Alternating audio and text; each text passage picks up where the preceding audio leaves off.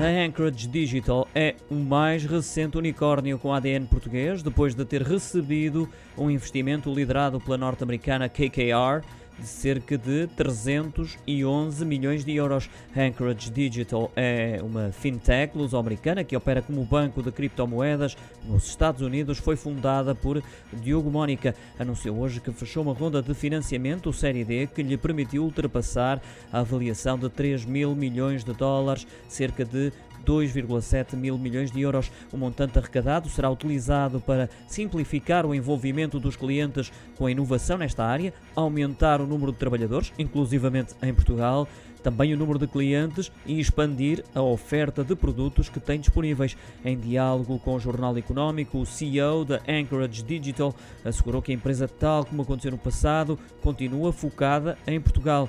Anchorage nasceu na cidade do Porto e junta-se assim ao conjunto de seis unicórnios de base portuguesa, que são a Farfetch, a Fidzai, OutSystems, Remote, Sword Health e Talkdesk.